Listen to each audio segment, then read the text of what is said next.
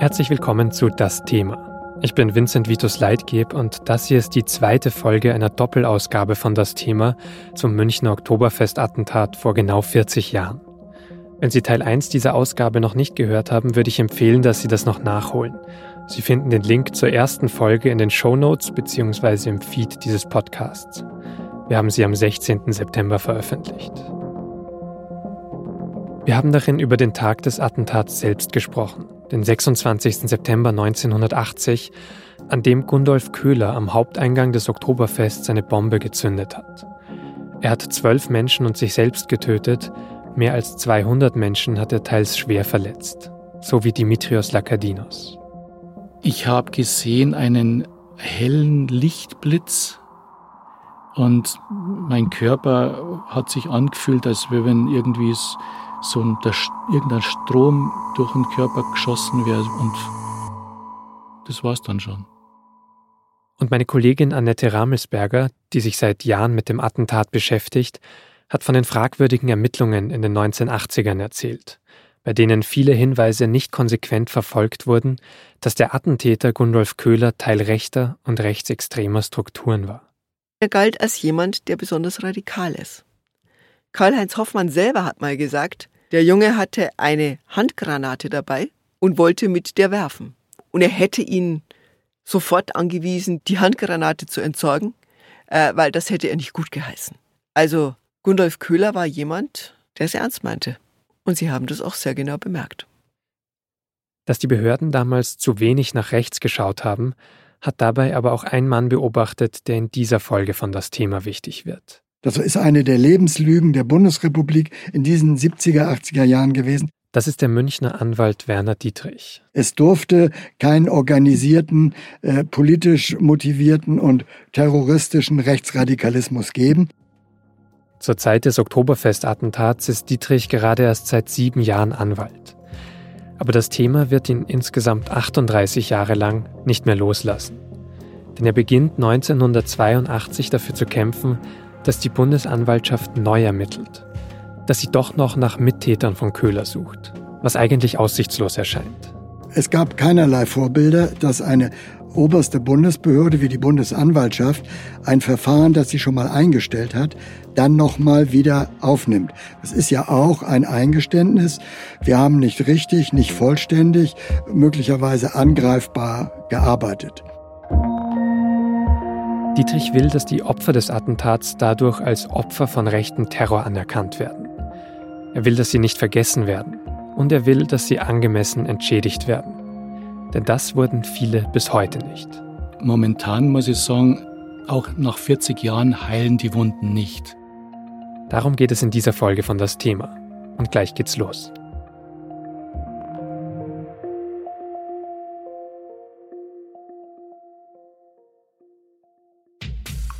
Hallo, liebe Hörer von Das Thema. Mein Name ist Max Sprick, ich bin Redakteur im Panorama. Und man sagt ja immer so schön, Medien sind die fünfte Gewalt im Staat. Sie haben vor allen Dingen die Aufgabe zu informieren. Dabei ist es aber auch nicht schlecht, wenn sie mal für etwas Unterhaltung sorgen. Und genau das vereinen wir im Panorama. Wir informieren und unterhalten Sie dabei. Und wenn Sie unsere Arbeit unterstützen möchten, geht das am besten mit einem Abo der SZ. Das können Sie kostenlos testen unter sz.de/probe.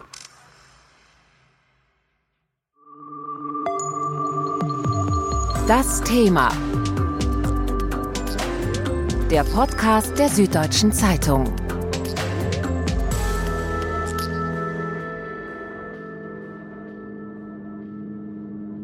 Wie schwer es die Opfer des Oktoberfestattentats hatten, wird unter anderem am Fall von Dimitrios Lakadinos deutlich, der gerade schon zu hören war.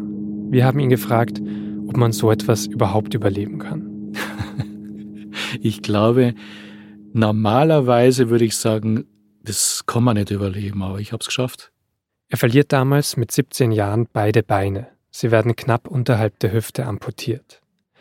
Dass seine Freundin Gabi bei der Explosion sogar gestorben ist, sagen ihm die Ärzte lange nicht. Die Ärzte hatten damals wohl gesagt, es wäre jetzt in der ersten Phase der Genesung nicht so zuträglich, wenn ich das erfahren würde, weil man nicht weiß genau, was kopfmäßig vielleicht passiert, dass man irgendwie nochmal einen zusätzlichen Schock kriegt oder man weiß es ja nicht. Und deswegen haben die mit allen Mitteln versucht, das von mir fernzuhalten und einen riesigen Kraftakt vollführt, um mir das zu ersparen. Er hat also ein Umfeld, das ihn sehr bewusst vor vielen Dingen schützt und bei anderen sehr stark unterstützt, alleine finanziell. Es ist ja wirklich so gewesen, dass ähm, auch viele Leute privat gespendet haben, also direkt sich an uns gewendet haben mit Geldspenden. Und ganz süß habe ich das gefunden, dass in unserem Haus die Leute gespendet haben oder dass die Nachbarschaft gespendet hat.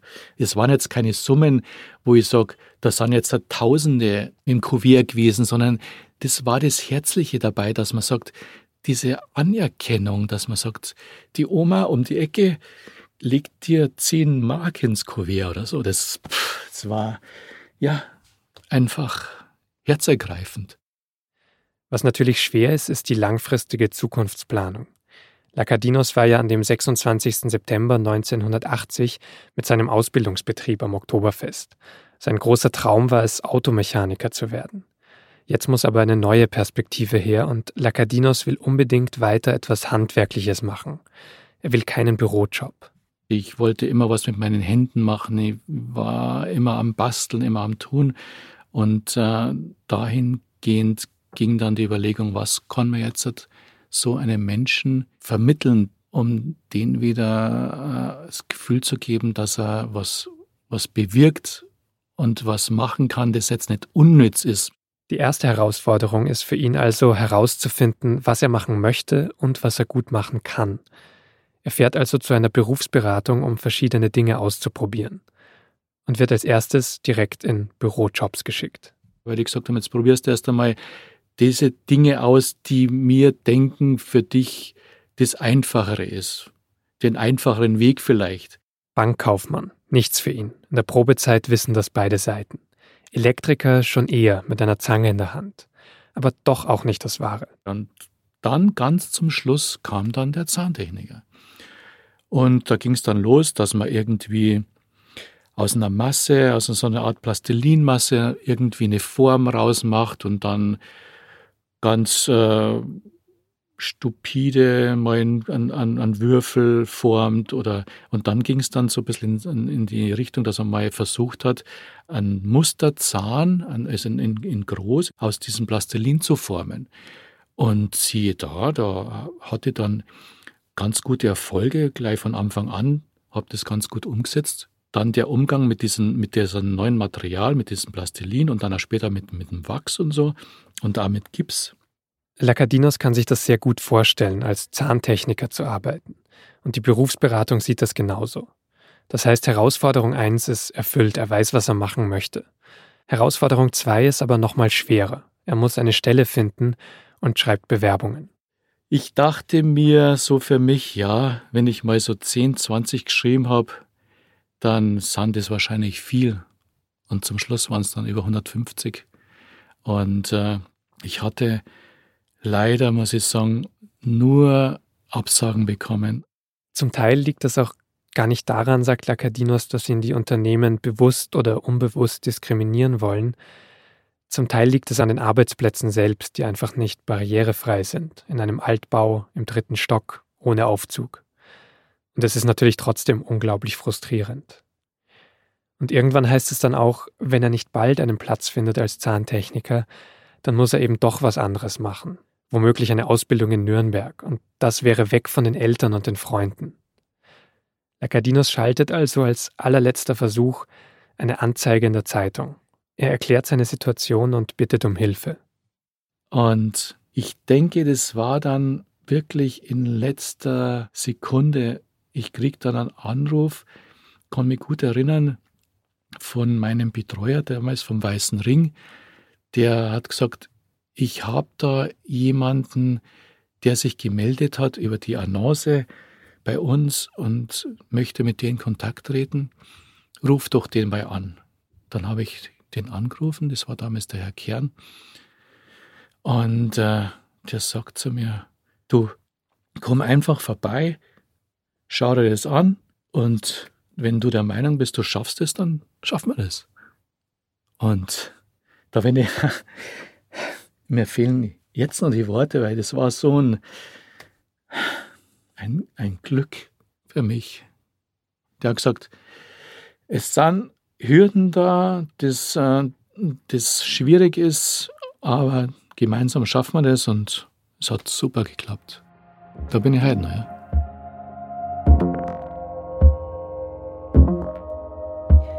Es war überhaupt nicht einfach, wieder ins Leben zurückzufinden.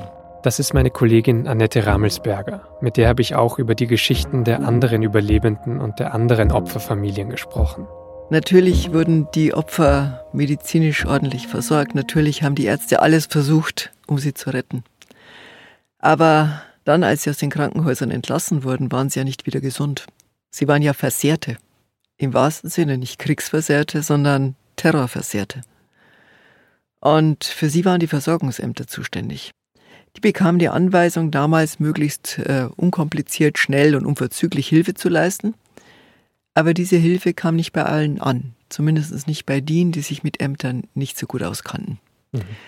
Mir erzählte eines der Opfer aus der Familie Platzer, die ja zwei Kinder verloren hatte und wo die anderen Kinder alle schwer verletzt waren, dass er nach Monaten im Streckverband aus dem Krankenhaus entlassen worden ist und es noch nicht einmal einen Rollstuhl gab.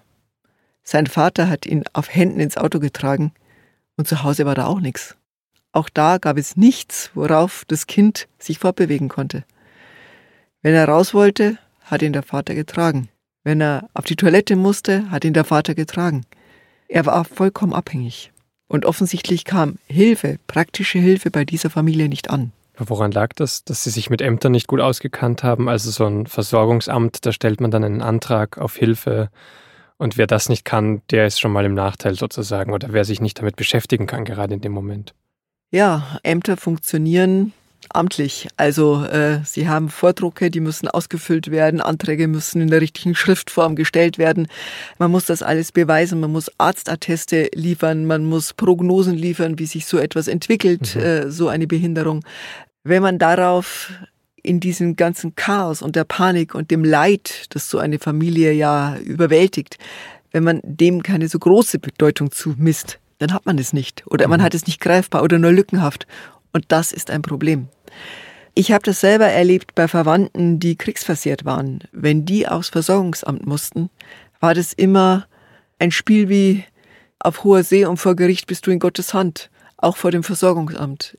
Es gab so wahnsinnig viele kleinliche Nachfragen. Da wurde nicht sofort die beste Lösung gesucht, sondern halt die, die üblich war. Auch wenn die zwickte, auch wenn die schmerzte, auch wenn die zu weiteren Abszessen führte. Das sind bürokratische Entscheidungen. Und wenn man zu einem guten Beamten gekommen ist, dann hat der Dinge möglich gemacht und andere haben halt Dienst nach Vorschrift gemacht. Mir ist es von verschiedensten Opfern erzählt worden, wie sie da immer wieder hinkamen und betteln und bitten mussten um einen orthopädischen Schuh, um eine Reha, um eine Folgekur, um neue Ausrüstung, neue Prothesen. Das ist für Menschen, die schon so viel mit sich selbst zu kämpfen haben, extrem schwierig, weil sie dem auch seelisch nicht gewachsen sind. Aber so ein orthopädischer Schuh klingt jetzt nicht nach einer riesigen Summe für ein reiches Bundesland wie Bayern, möchte ich jetzt mal sagen. War da zu wenig Geld zur Verfügung, auch gerade für diese Opfer und Überlebenden? Damals wurden keine großen Summen zur Verfügung gestellt. Es gab eine große Hilfsbereitschaft der Menschen. Ein äh, Rennrodler äh, spendete 50.000 Mark. Wie wir bei äh, Dimitrios Lakadios gehört haben, da kam aus der Nachbarschaft mal 10 Euro von der Nachbarin, mal 50 Euro vom Handwerker. Also die Leute hatten schon Herz. Und es wurde dann auch ein Spendenkonto bei der Stadt eingerichtet, wo man drauf spenden konnte. Aber wie das verteilt wurde, ist sehr undurchsichtig geblieben. Man darf nicht vergessen, es waren 211 schwer, schwerst und mittelschwer Verletzte.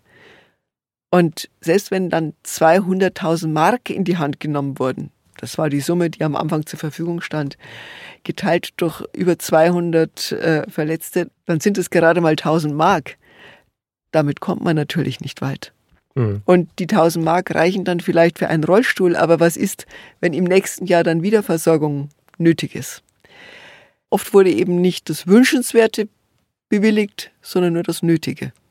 Und das haben die Leute gespürt. Und auch die Stadt hat sich ja das sehr herausgezogen. Die Stadt hat so getan, als wenn es das war. Also die Leute waren in den Krankenhäusern, dann gingen sie nach Hause und dann waren sie weg aus der Öffentlichkeit. Wenn man sich überlegt, dass die Stadt München 38 Jahre brauchte, um eine Erinnerungstafel an die Opfer des Oktoberfestattentats im Rathaus zu installieren. 38 Jahre. Was das bedeutet. Hm. Wenn man sich überlegt, dass keiner der Innenminister nach dem Oktoberfestanschlag jemals zur Erinnerungsfeier auf das Festgelände kam. Erst Innenminister Hermann in den Nullerjahren. Wenn man sich das alles überlegt, dass nur die DGB-Jugend diese Erinnerung aufrechterhalten hat, Jahr für Jahr, dass die Stadt noch nicht einmal Stühle zur Verfügung gestellt hat für die Opfer, die kamen, damit sie sich hinsetzen konnten, dann empfinde ich das als Armutszeichen. Diese Stadt neigt dazu, immer nur das leuchtende München zu sehen. Und die dunklen Seiten, da schaut man lieber nicht hin.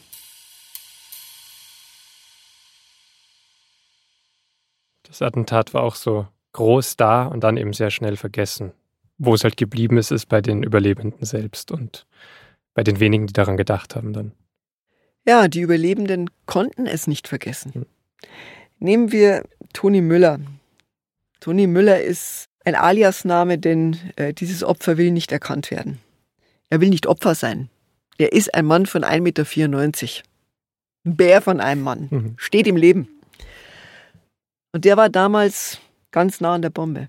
Er hatte gerade seine Zigarettenpackung in den Papierkorb geworfen und drehte sich um und ging wieder zurück zu seiner Gruppe.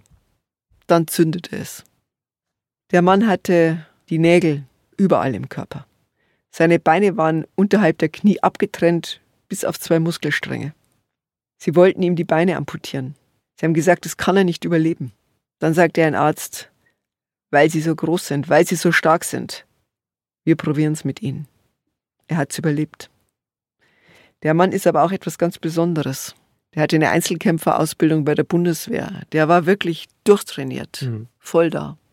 90 Mal ist er operiert worden bis zum heutigen Tag. 90 Mal. Seine Freundin, die mit ihm auf dem Oktoberfest war, hat es die Fersen zertrümmert. Ihre Haare standen in Flammen. Die zwei haben dann im Frühjahr 1981 geheiratet beide auf Krücken. Hm. Dass diese Leute das nicht vergessen, ist klar. Und trotzdem, sie hätten sich gewünscht, dass sie einmal eingeladen werden, dass die Stadt vielleicht einen Empfang macht, um sich ihres Leides zu erinnern. Gab es nie. All die vielen Jahrzehnte lang. Erst unter dem Oberbürgermeister Dieter Reiter hat da ein Umdenken eingesetzt. Man hat sich bemüht, die Opfer zu finden. Ich habe mal mit einer Frau geredet aus dem Kulturreferat, die sich da sehr mhm. angenommen hat, dass man das, die Erinnerung wieder wachruft. Äh, und die sagte, ja, ich habe gedacht, da gäbe es eine zentrale Kartei mit allen Opfern und Angehörigen. Die gab es nicht. Die Stadt München hat es nicht für ihre Aufgabe gehalten. Mühselig wurde herumtelefoniert, wer wen kennt, ob jemand noch Kontakt hat. Und erst dann konnte man die Menschen einladen. Und die waren gerührt und gleichzeitig aber auch traurig. Musste es wirklich 36, 37, 38 Jahre dauern, bis man sich unserer erinnert? Hm. Und das wird ja wahrscheinlich auch nicht besser über die Jahre sozusagen, sondern es wird dann im Alter noch schwerer werden zu gehen, wenn man davor schon Probleme hatte. Oder es kommt das Trauma dann doch wieder hoch. Man braucht doch noch eine Therapie. Also es ist ja kein Thema, das vorbei ist.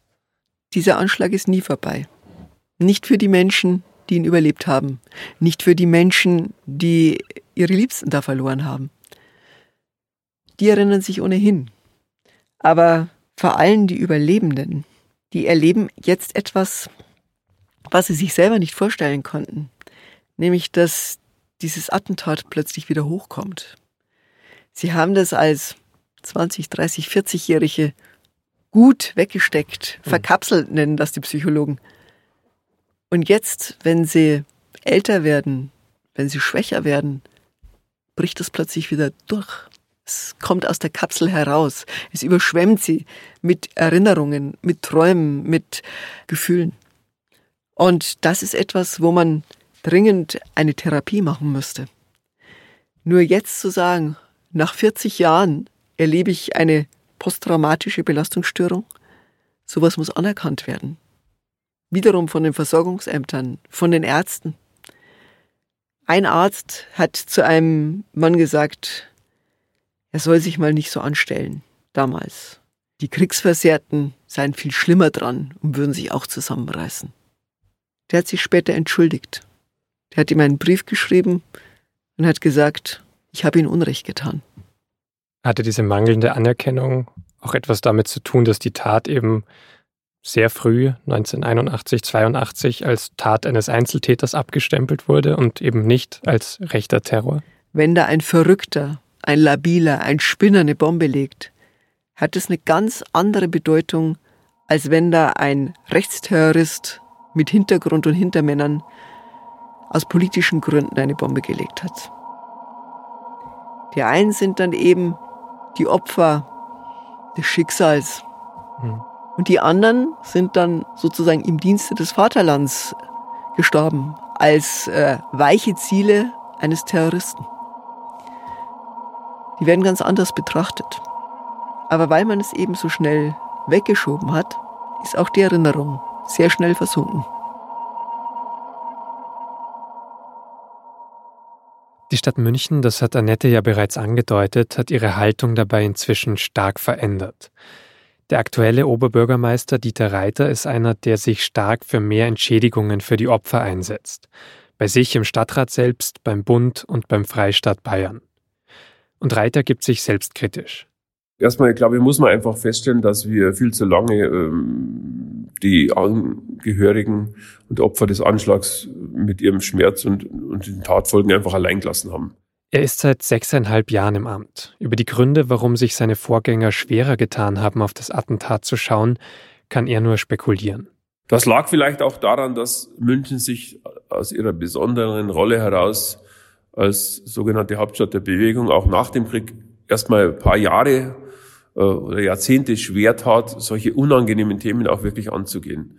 man hat gleich am Anfang, damals noch D-Mark, äh, bezahlt und dachte, das Thema ist damit erledigt. Und das ist halt mitnichten so. Reit hat sich dabei nicht nur für mehr Entschädigungen, sondern auch für eine Gedenktafel im Rathaus eingesetzt, symbolisch, mitten in der Stadt. Und auch am Oktoberfesteingang wird gerade aufwendig eine neue Gedenkstätte gebaut.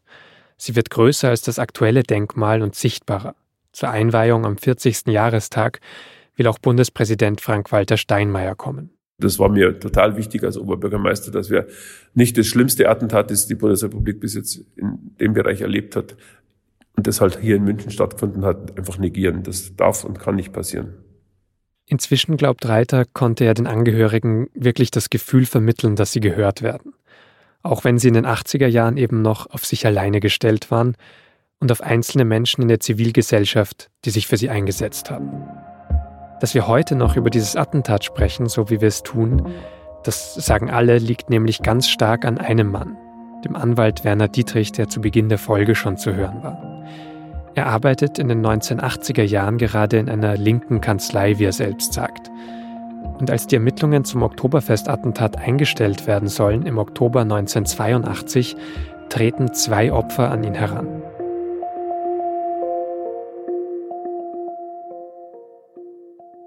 mit diesem Ergebnis, Gundolf Köhler Einzeltäter und dann auch noch tot und dann Einstellung des Verfahrens, wollen wir uns nicht zufrieden geben. Wir wollen erreichen, dass äh, umfassend und in die mhm. Tiefe und in die Breite ermittelt wird. Bist du bereit, das für uns zu machen und dich da einzusetzen? Habe ich gesagt, ja, das interessiert mich, das mache ich. Und seit der Zeit bin ich ununterbrochen, also jetzt fast seit 38 Jahren, an dem Fall dran. Er will also erreichen, dass neu ermittelt wird, was eigentlich nichts anderes heißt, als dass eine Bundesbehörde öffentlich eingesteht, es könnte sein, dass wir hier grobe Fehler gemacht haben. Und das tut sie natürlich eher ungerne. Dietrich weiß das, macht sich aber trotzdem an die Arbeit. Gerade bis 1984 macht er fast durchgängig nur das. Aber sein erster Antrag auf die Wiederaufnahme der Ermittlungen wird trotzdem abgelehnt. Dann gab es natürlich Zeiträume, wo weniger passiert ist. Dann haben sich wieder Zeugen gemeldet und gesagt, ja, jetzt habe ich doch ein schlechtes Gewissen, jetzt sage ich wieder was. Also es war immer so ein Auf und Ab. Die einzelnen Zeugen schüren sein Interesse. Dietrich geht ihren Hinweisen nach, befragt weitere Personen, beantragt Akteneinsicht. Er investiert wirklich tausende Stunden und macht alles, was möglich ist. Ich habe mich also nie darauf verlassen, was macht die Polizei, was macht die Bundesanwaltschaft mhm. und was gibt sie mir an Akten und dazu gebe ich dann eine Stellungnahme ab, sondern der Fall wäre tot wie 1982, wenn ich nicht selber immer ermittelt hätte, wie immer, manche Spuren erweisen sich als falsch oder als interpretierbar, aber manche haben eben auch äh, zu weiteren Erkenntnissen geführt oder haben auch den Druck erhöht auf die Ermittlungsbehörden, jetzt nochmal intensiv tätig zu werden. Ein zweiter Antrag auf Wiederaufnahme der Ermittlungen wird trotzdem 2005 abgelehnt. Den hatte damals ein Bündnis aus SPD-Politikerinnen und Gewerkschafterinnen unterstützt. Und obwohl er scheitert, beginnt sich da für Dietrich langsam etwas zu verändern. Das hat sehr geholfen. Die geänderte politische Großwetterlage, dass die Leute sich gekümmert haben, auch in ihren Parteien gesagt haben, da ist doch was, da muss man doch was machen. Auch einige Medien schreiben offener und öfter über das Thema rechter und rechtsextremer Strukturen. Und spätestens 2011 verstärkt sich das öffentliche Bewusstsein dafür noch einmal, nachdem sich im November 2011 der NSU enttarnt also die Gruppe um Uwe Böhnhardt, Uwe Mundlos und Beate Zschäpe, die jahrelang Menschen ermordet und Banken ausgeraubt hat, ohne dass die Sicherheitsbehörden sie aufhalten konnten.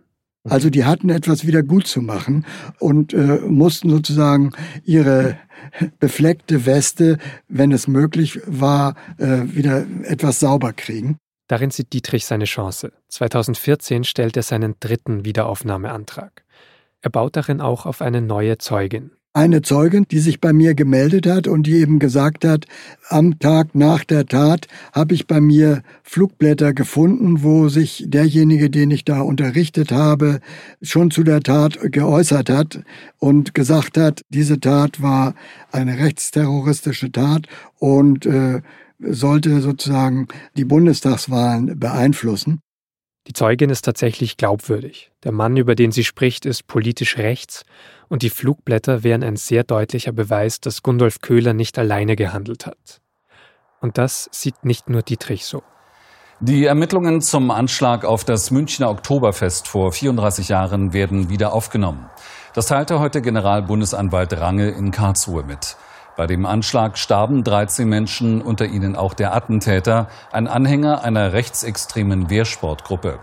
Die Bundesanwaltschaft sucht nun aufgrund einer offenbar neuen Zeugenaussage nach möglichen Komplizen.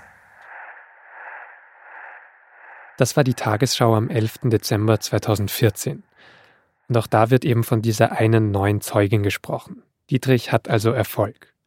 Und das, obwohl sich später sogar herausstellt, dass sich die Zeugin im Tag vertan hat. Aber das ist völlig egal. Die Ermittlungen laufen inzwischen schon neu.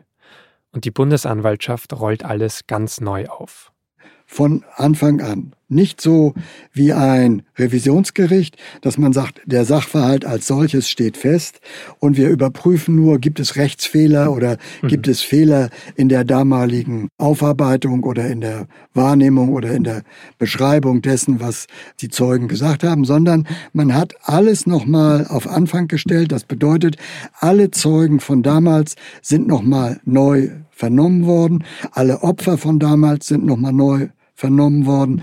Äh, es gab neue Gutachten, die Polizeibeamten von damals sind nochmal neu vernommen worden. Also es ist wirklich in den fünf Jahren nicht nur ergebnisoffen, sondern wirklich gründlich und umfassend in die Breite und in die Tiefe von der Bundesanwaltschaft ermittelt worden.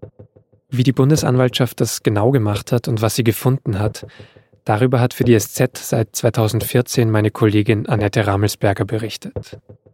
Sie haben sich von den Münchnern alte Fotos geben lassen, Landkarten, den Verlauf der Straßenbahntrasse rund um das Oktoberfestattentat. Es hat sich ja alles sehr verändert. Dort, wo früher ein Brausebad war, wo sich Gundolf Köhler mit zwei jungen Männern gestritten hat, ist jetzt eine bayerische Wirtschaft. Auch die Straßenbahn läuft da nicht mehr vorbei. Ja. Aber man hat versucht, mit diesen alten Bildern, mit tausenden von Zeugenaussagen, ein virtuelles Bild der Tatnacht zusammenzustellen. Das LKA in München hat eine Zeitmaschine gebaut. Mhm. Die haben da im Keller ein Computerprogramm, das diese Nacht nachstellt mit genauester Position. Wo stand Gundolf Köhler? Wo stand Familie Platzer? Wo stand Toni Müller? Man sieht den Abfalleimer. Man sieht den, den Lebkuchenherzenstand, den Würstelstand. Man sieht die Uhr, die große Standuhr. Sie steht auf 22.17 Uhr. Noch zwei Minuten bis zur Explosion. Über dem Ganzen der Eingang Willkommen zum Oktoberfest. Und in 50 Meter Entfernung sieht man einen Losstand. Auch der stand damals dort. Da steht drauf, verweile doch, hier ist dein Glück. Und wer dort stehen blieb und sich ein Los kaufte in diesem Moment, der hatte Glück. Der war weit genug entfernt. Und man kann in dieser Simulation sich dann tatsächlich umschauen und man sieht, wo jede Person war. Man kann wirklich rekonstruieren, wie die Detonation gelaufen ist, wo Köhler gewesen ist, wie es ausgesehen hat. Wenn man sich die Virtual Reality Brille aufsetzt, Mhm. steht man mittendrin. Ach, dann kann man sich auch umsehen, so. Man kann herumgehen. Man kann zu jeder Figur, die dort steht, hingehen. Man kann sich aus jedem Blickwinkel den Ort ansehen. Man kann in den Bratwurststand gehen. Man kann sich neben Gundolf Köhler stellen. Was hat man sich erhofft dadurch? Man hat sich erhofft, doch noch eine Spur zu jemandem zu finden, der möglicherweise eine Verbindung zu Gundolf Köhler hatte. Der vielleicht bei den Telefonzellen wartet. Mhm. damals noch eine riesige Armada von gelben Telefonzellen, die man brauchte, weil es gab ja noch keine Handys. Oder der unter der Uhr wartete und vielleicht das Signal gab. Jetzt. Das heißt, man wusste, dass da Personen stehen und hat dann versucht zu rekonstruieren, wer das war ob die Person Kontakte hatte, eventuell. Nein, man wusste das nicht, Mhm. aber man hat alles, was man wusste von den Zeugen, alles, was man von den Bildern wusste von damals, in diese virtuelle Realität hineingebaut. Oder? Mhm. und hat dann versucht, aus diesen Beziehungen zu sehen, konnte denn zum Beispiel der Zeuge vom Brausebad überhaupt sehen, wo Gundolf Köhler hinging? Oder war da der Mhm. Schatten der Bäume dazwischen? Also man hat viele Zeugenaussagen damit überprüft, wie es denn dann wirklich war. Denn die Erinnerung, auch von Zeugen, ist ja eine sehr löcherige. Also das verschwindet ja, Erinnerung verändert sich mit der Zeit. Und nach 36 Jahren kann sich keiner mehr haargenau erinnern, wie es wirklich war. Was ich so unheimlich fand, ich habe das selber gesehen. Es gibt drei Versionen dieser virtuellen Realität. Mhm. Die erste ist ohne Figuren, nur die Gebäulichkeiten, nur der Ort. Dann sind da alle Zeugen, alle Überlebenden, alle Toten. Jeder hat eine Nummer. Und man sieht die Kinder der Familie Platzer. Und man weiß, in zwei Minuten leben sie nicht mehr. Das ist eine so eindrückliche Erfahrung. Ich habe da wirklich eine Zeit gebraucht, bis ich das verarbeitet habe. Weil wann stehen sie schon unter Todgeweihten? Mhm. Es gibt übrigens noch eine dritte Version dieses Szenarios. Es zeigt den Zeitpunkt um 22.19 Uhr, nach der Explosion der Bombe. Aber die zeigen sie nicht her. Die ist nur für Experten. Aber wenn ich dich richtig verstanden habe, haben Sie tatsächlich auch nochmal mit sehr vielen Zeuginnen und Zeugen nochmal gesprochen, auch nach all diesen Jahren. Sie haben nochmal mit jedem einzelnen Zeugen gesprochen, der damals in den Akten war. Und sie haben sich für jeden sehr viel Zeit genommen. Am Anfang haben sie noch gedacht, sie kriegen zwei, drei Zeugen am Tag hin. Mhm. Dann haben sie gemerkt, die Leute wollen reden. Die reden zum ersten Mal seit 36 Jahren. Man kann wirklich nicht sagen, dass die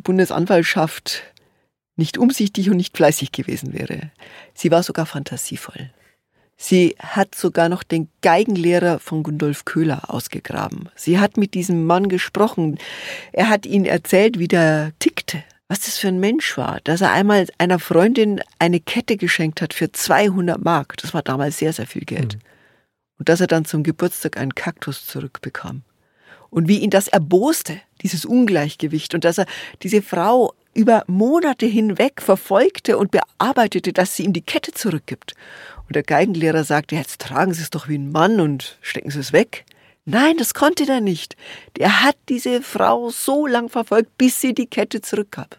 Also man sah, wie verbissen Gundolf Köhler einem einmal gesteckten Ziel nachfolgte. Ja. Mhm. Sie haben insgesamt 1000 Menschen vernommen. Sie haben 766 neue Spuren gefunden. Sie haben 200.000 Seiten Akten des Verfassungsschutzes durchforstet und nochmal 220.000 Seiten aus den Stasi-Akten in Ostberlin. Denn die Stasi wusste immer ziemlich genau Bescheid, was die deutschen Behörden treiben. Und sie haben 2600 Fotos, die sie von den Münchnern eingeschickt bekommen haben, überprüft und zusammengefasst. Das ist eine große Arbeit. Allein ein ganzes Jahr haben zwei Mitarbeiter des Landeskriminalamts in Ostberlin verbracht, in den Stasi-Beständen. Man fuhr dort auch hin und befragte noch die Altvorderen der Stasi. Zum Beispiel Harry Dahl, der war dort äh, Chef für Terrorfragen. Er hat die Herren der Bundesanwaltschaft dann auch freundlich in seinem Wohnzimmer empfangen, kredenzte Cognac und sagte, die Staatsorgane müssten doch zusammenhelfen. Er wusste aber nicht mehr, als in den westdeutschen Akten war. Mhm. Aber das wusste er alles. Und welche neuen Figuren sind da vielleicht auch in den Vordergrund getreten, die man in den 80er Jahren noch nicht auf dem Schirm hatte? Die Bundesanwaltschaft ist einer Waffenspur nachgegangen, einer Sprengstoffspur. Schon damals hatte es Hinweise gegeben, dass der Sprengstoff möglicherweise von Heinz Lemke kommt. Das ist ein Förster aus Niedersachsen, rechtsradikal, der hatte nämlich seinen Sprengstoff auch geliefert an eine andere rechtsradikale Gruppe. Die Polizei machte bei ihm sogar eine Hausdurchsuchung. Sie fand nichts. Erst Waldarbeiter haben dann ein Jahr später die Erddepots gefunden, in denen er seine Waffen versteckte.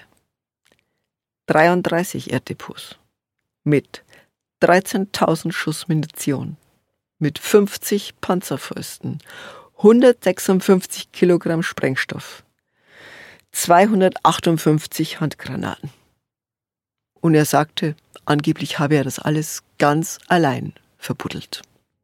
Und woher hat es bezogen? Also da muss man erst mal drankommen an so eine Menge. Ganz in der Nähe war ein Truppenübungsplatz der Bundeswehr. Und er hatte Zugang dazu. Und man geht davon aus, dass er das alles dort abgezweigt hat. Er kann aber nicht allein gewesen sein weder beim Anlegen dieser Erddepots noch beim Wegschleppen der ganzen Kisten mit Munition und den, den Panzerfäusten. Das kann ein Mensch überhaupt nicht allein tragen. Er ist dann festgenommen worden, saß in Haft und sagte, er würde jetzt auspacken. Am Abend vor seiner Vernehmung schrieb er einen Brief und sagte, es ist Wolfszeit, Kameraden. Dann hat er sich in der Zelle erhängt. Und von ihm kam vermutlich der Sprengstoff, den auch Gundolf Köhler nutzte. Man hat das gedacht. Mhm. Das Landeskriminalamt ist dann aber auf eine andere Spur gekommen, als es hätte sein können. Noch wahrscheinlicher war aber, dass der Sprengstoff aus der Schweiz kam. Man ist deswegen in die Schweiz gefahren. Man hat sogar noch den Laden gefunden, zu dem Gundolf Köhler Kontakte hatte. Den gab es bis 2017. Man hat noch die alten Einträge gefunden. Man hat sogar noch eine Bestellliste gefunden. Man hat gedacht, jetzt haben wir ihn. Er hat dann aber nur ein Buch über Waffenkunde bestellt. Hm. Alles andere war nicht mehr nachvollziehbar.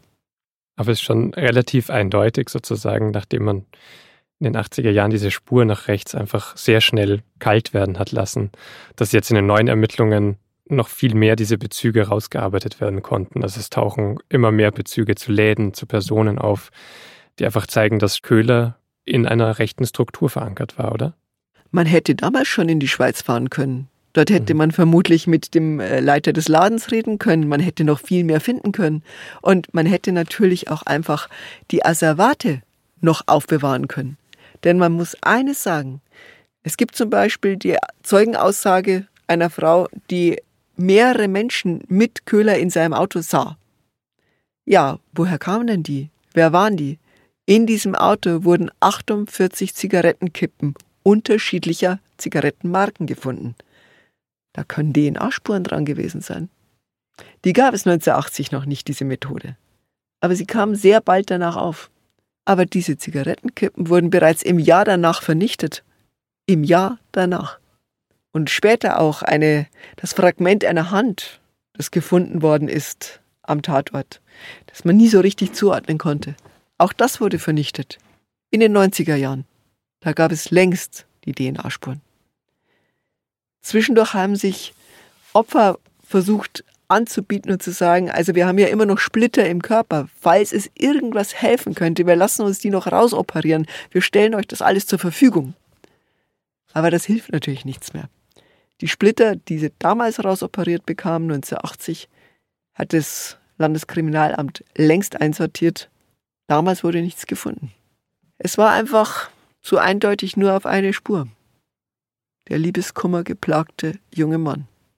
Dass der sich bei Waffenhändlern in der Schweiz herumtrieb, dass er möglicherweise Kontakte zu Manfred Röder und zu Heinz Lemke hatte in Niedersachsen. Das hat man damals alles nicht so gesehen. Und wenn es dann eine geschlossene Ermittlung ist, hat man vermutlich gedacht, wir brauchen vielleicht die Asservate nicht mehr ist ja vorbei. Es wurde ja 1982 dann alles eingestellt. Ja, genau. Und dann hat man aufgeräumt. Die neuen Ermittlungen haben dann 2014 begonnen, Ende des Jahres, und erst 2020 wurden sie wieder geschlossen. Du hast es jetzt auch schon gesagt, über 1000 Zeugen nochmal geprüft, hunderttausende Seiten Akten. Es wurden diese Strukturen aufgedeckt, es wurden die Bezüge zu den Personen nochmal aufgezeigt, aber was ist denn dann der Schluss dieser Ermittlungen? Der Schluss der Ermittlungen ist ein sehr zweischneidiger. Einerseits sagen sie, es ist uns nicht gelungen, Hintermänner dingfest zu machen.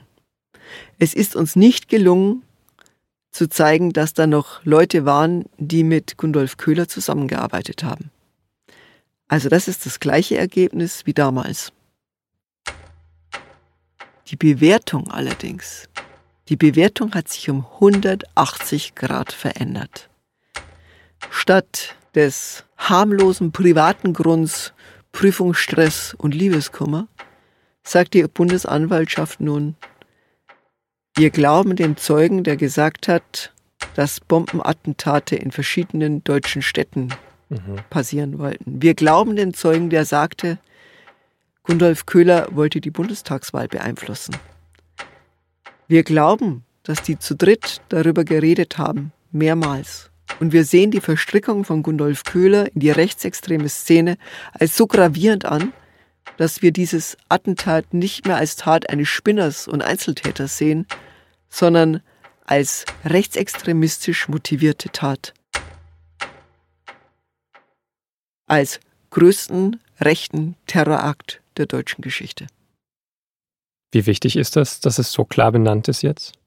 Das ist ungemein wichtig. Es stellt die Tatsachen vom Kopf auf die Füße. Nach 40 Jahren.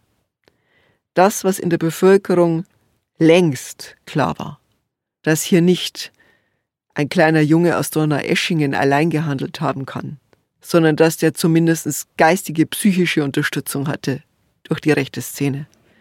Das hat sich jetzt auch die Bundesanwaltschaft zu eigen gemacht.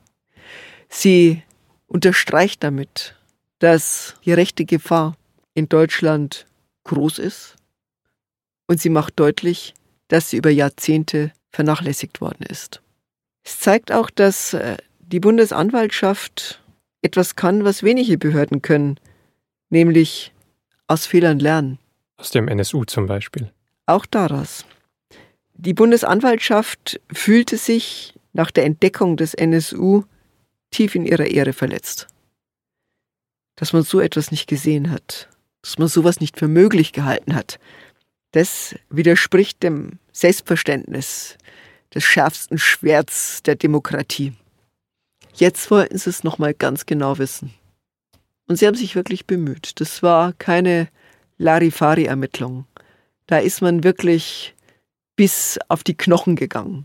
Man hat Personal eingesetzt und Mannstunden und es war ernst. Und selbst als bekannt wurde, dass die Zeugin, die das Ganze ins Rollen gebracht hatte, sich offensichtlich in der Zeit geirrt hatte, also dass der eigentliche mhm. Anlass für die Wiederaufnahme nicht mehr haltbar ist, haben sie weitergemacht, weil sie es wissen wollten, weil sie nicht wollten, dass irgendwann mal eine Leiche im Keller der Sicherheitsbehörden gefunden wird. Wenn, dann wollten sie sie selber finden. Das hatte was mit Selbstreinigung zu tun. Auch mit einer Selbstvergewisserung. Und diese Ermittlungen, gerade auch in der bayerischen Polizei im LKA, die waren ja freiwillig. In die Soko 26. September haben sich sehr viele, gerade junge Polizisten, freiwillig gemeldet, weil sie sagen, das ist historisch so bedeutsam. Wir wollen das Ganze richtig machen. Wir wollen hinschauen, wo früher nicht hingeschaut worden ist. Das ist ja trotzdem auch eine aktuelle Diskussion. Also ich denke jetzt an das Attentat im Olympia-Einkaufszentrum in München 2016, das ja sehr früh als Amoklauf eingestuft wurde und wo es dann auch die Kehrtwende gab und gesagt wurde, das ist auch rechter Terror gewesen. Also passt das für dich auch so einfach in diese aktuelle Zeit und Diskussion rein dann? Ja, das zeigt ganz deutlich der Hang, Menschen als psychisch krank abzutun dass die gar nicht äh, rechtsradikal sein können oder dass sie auch den, den geistigen Überbau, den ideologischen nicht haben. Ja, das mag schon sein, dass der OEZ-Attentäter nicht äh, alles wusste, was in der deutschen Geschichte mit Hitler und dem Dritten Reich passierte. Aber er fühlte sich als Übermensch. Er fühlte sich den anderen überlegen, den angeblichen Kanaken, ja, denen, die ihn angeblich gemobbt haben. Er zeigte ganz deutlich Züge eines Herrenmenschen, der die anderen zu Untermenschen degradierte. Und das ist genuin rechtsradikal, nationalsozialistisch. Und das zeigte auch, dass dieser Mann den anderen das Lebensrecht abgesprochen hat. Und es ist richtig, dass sich die Haltung der Ermittler zu diesem Attentat geändert hat. Diesmal ein bisschen früher als beim Oktoberfestattentat. Siehst du da noch andere Parallelen zwischen Vorfällen von 1980 zu den Fällen und zu den Strukturen vielleicht zu heute? Ist ja auch immer wieder eine Frage sozusagen eben in diesem Motivlage Einzeltäter allein handelnd. Wo ist die Gruppe dahinter? Egal, ob man sich den Attentäter auf die Synagoge von Halle ansieht, egal, ob man sich die Angeklagten beim Mord auf Walter Lübcke in Kassel ansieht oder den Attentäter in Hanau der so viele junge Menschen in Shisha-Bars ermordet hat.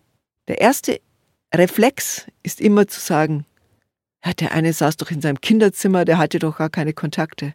Oder ach, der andere hatte doch ein friedliches Familienleben. Ja, und der dritte, ja, der, der war ein bisschen irre, der hörte Stimmen. Es ist immer wieder der gleiche Reflex. Es sind immer Einzeltäter.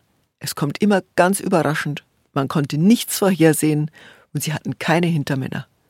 Und wenn, dann waren sie vielleicht ein bisschen verrückt und ein bisschen gestört. Und das alles kann doch nur krank sein, aber doch nicht ernst gemeint. Das hat sich seitdem erhalten und das ist eine stetige Mahnung, dass man Morde, Attentate, Anschläge, Übergriffe nicht kleinredet, sondern sie als das sieht, was sie sind. Ausfluss einer bösartigen Ideologie, die anderen Menschen das Lebensrecht abspricht. Und sind wir da jetzt schon weiter wenigstens als Gesellschaft, diesen Reflex zurückzuschrauben, zu unterdrücken und direkt das zu benennen, was es ist? Der Reflex ist immer noch da, aber der Widerstand gegen diesen Reflex wächst. So einfach wie damals kann man sich es heute nicht mehr machen.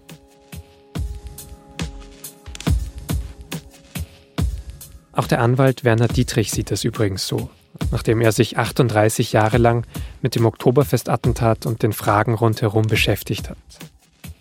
Der Reflex ist noch da, äh, gerade auf Polizeiebene. Ich glaube nicht bei der Bundesanwaltschaft.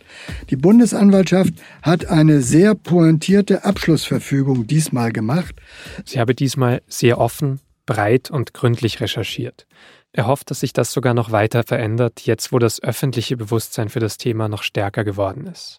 Man muss äh, das einfordern, man muss gesellschaftlich den Druck erhöhen und ich würde mir wünschen, dass diese Erkenntnis nicht nur von außen auf die Polizei zukommt sozusagen oder der aufoktroyiert wird, sondern dass das Außenpolizeiapparat selber kommt, diese Erkenntnis. Ich denke, dass sich da schon einiges geändert hat, dass es auch andere Personen gibt, aber äh, da muss noch weiter dran gearbeitet werden. Er selbst, sagt Dietrich, will übrigens nicht mehr konkret am Fall weiterarbeiten, auch wenn er ihn nicht ganz weglegen will. Es geht ihm als nächstes vor allem noch darum, dass seine Mandanten unkompliziert und unbürokratisch Entschädigungen bekommen. Dafür hat sich inzwischen das Bundesjustizministerium offen gezeigt. Weil das Attentat jetzt als rechter Terror eingestuft wird, könnte der Bund auf einen Entschädigungsfonds für Terroropfer zugreifen. Und das würde natürlich auch dazu führen, dass die Mandanten sehen, wir werden in unserer Einschätzung oder in unserem Leid anerkannt. Wir haben so viele Nachteile erlitten, beruflich, mental und so weiter. Viele sind völlig aus der Bahn geworfen oder kommen auch nicht mehr nach München oder wollen sich auch nicht engagieren, weil das dann immer wieder hochkommt. Dann kommen die Menschen auch zur Ruhe damit. Darauf hofft auch Dimitrios Lakadinos, auch er ist zufrieden mit den neuen Ermittlungen. Ich denke mir, es ist ja viel Zeit vergangen und die haben, haben sich die Zeit genommen und äh, die haben sich schon sehr bemüht, denke ich mal, und alles Mögliche ausgeschöpft, was ihnen zur Verfügung gestanden ist. Und irgendwann muss man doch schon mal zum Ende kommen, denke ich, und deswegen bin ich da jetzt nicht enttäuscht. Nee. Ihm selbst sei es eigentlich immer gut gegangen, sagt er. Er hat damals, als er über die Zeitung nach seinem Job gesucht hat, nämlich auch eine andere Rückmeldung bekommen, von einer jungen Frau, die ihm helfen wollte. Heute, mehr als 30 Jahre später, ist er immer noch mit ihr verheiratet. Sie haben einen gemeinsamen Sohn, mit dem Lakadinos später sogar auf dem Oktoberfest war. Sie sind zusammen Autoscooter gefahren. Ja, ich habe mir es ehrlich am Anfang gar nicht so getraut, weil ich nicht gewusst habe, wie funktioniert das, wie komme ich da rein und so. Aber die Leute vor Ort, die haben uns da super geholfen und waren da ganz offen. Und ja, das war dann äh, hinterher ein tolles Gefühl, das mit seinem Sohn zu erleben. Lakadinos sagt, er will sich nicht aufhalten lassen von irgendwas. Von einer Schwelle, einer Treppe. Das passt nicht zu seinem Naturell. Er will kein Opfer sein. Er will nicht, dass das Oktoberfestattentat sein Leben bestimmt. Mir wurde mal die Frage gestellt, wenn ich jetzt die Zeit zurückdrehen könnte, was würde ich anders machen? Und dann habe ich damals gesagt, nichts. Es ist alles so gut geworden und ich denke, es ist einfach gut so, wie es ist.